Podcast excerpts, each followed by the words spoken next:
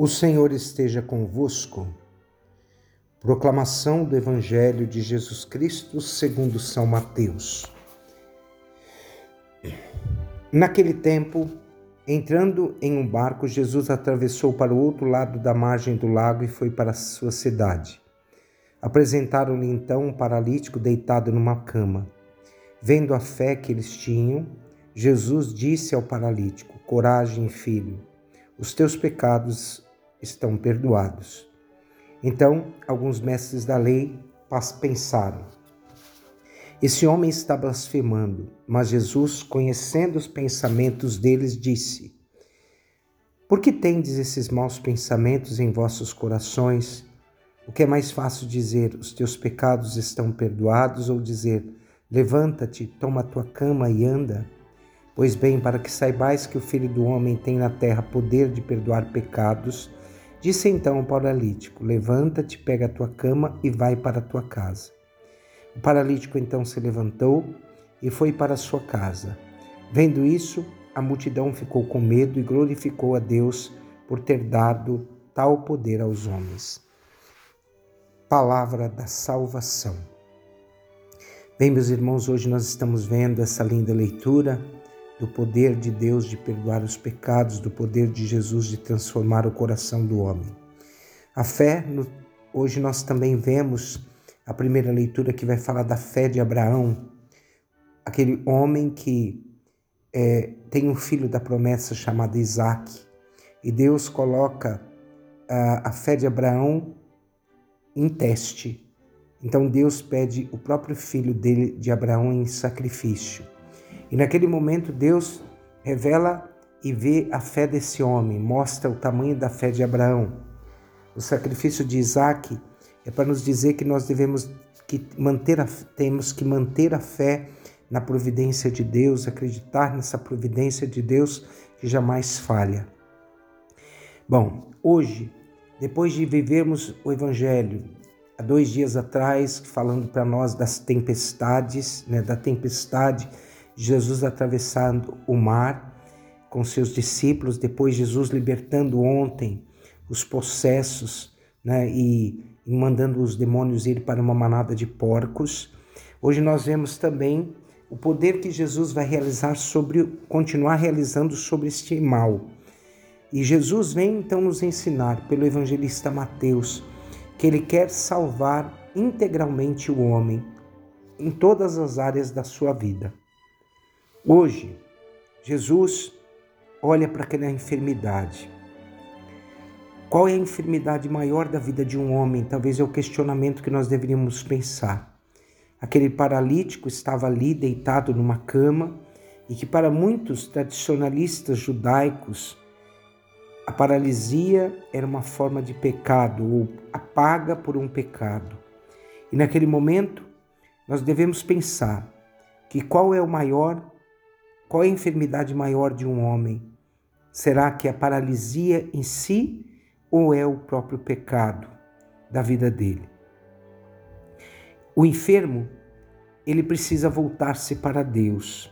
Então, quando Jesus olha para a história daquele homem que está ali enfermo, ele volta-se para Deus. Mas vamos repetir essa frase. O homem precisa voltar-se integralmente para Deus. Quando aquele homem está deitado e apresentaram-lhe ele a Jesus, Jesus vai dizer: Coragem, filho, os teus pecados estão perdoados. E assim, este enfermo vai ter uma fé para que Deus possa curá-lo. Jesus perdoa o pecado e o pecado tem o poder para paralisar o homem. Reflitam profundamente, meus irmãos, o que a mensagem de Mateus está querendo nos ensinar que o que paralisa, a maior paralisia na vida de qualquer homem é a paralisia do pecado. O pecado nos aprisiona, o pecado nos faz viver uh, sufocados, o pecado nos tira alegria interior, o pecado nos faz sentir medos. Então, todos esses pecados da nossa vida é que provocam a maior paralisia do nosso coração. Então, meus irmãos, por Jesus também temos o dom de perdoar.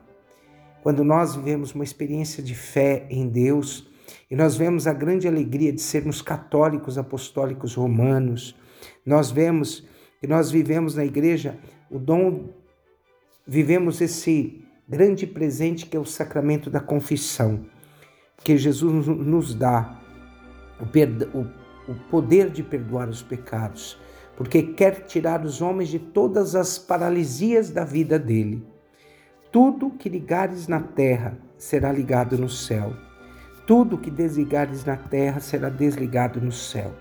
E assim, sacramentalmente, o homem é levado a viver uma experiência de liberdade para Deus. Somos o lugar do perdão, somos o lugar da misericórdia, somos lugar de vivermos a ação de Deus que deve transformar o nosso coração. Quando nós olhamos para aquela atitude de Jesus, o que é mais fácil dizer? Teus pecados estão perdoados ou dizer, levanta-te, toma tua cama e anda. É melhor dizer ao homem, viva, converta-se, volte-se para Deus porque senão outras paralisias estarão aparecendo na sua história. Nós somos o lugar do perdão. E o próprio Jesus, nas bem-aventuranças, vai nos ensinar: bem-aventurados os puros de coração. Que a nossa pureza interior nos faça viver uma liberdade profunda e profundamente nós sejamos de Deus. Precisamos nos arrepender, pois somos ministros da misericórdia desse Deus. Que hoje nós pensemos: como que eu posso curar o coração de um irmão se eu devidamente não me arrependo dos meus próprios pecados? Somos os ministros da misericórdia. A nossa fé é capaz de ordenar a nossa alma. Então, meus irmãos, lembremos disso: a nossa fé é capaz de ordenar a nossa alma. Que assim, você vivendo uma fé profunda em Deus, Permita que Deus modifique o teu coração, converta o teu coração. E assim você vai poder dizer claramente essa frase: A fé é capaz de ordenar a minha alma. Que você seja livre para Deus, liberto de todas as paralisias que o pecado colocou em teu coração. E que desça sobre você e sua família a bênção do Deus Todo-Poderoso, Pai, o Filho e o Espírito Santo. Amém.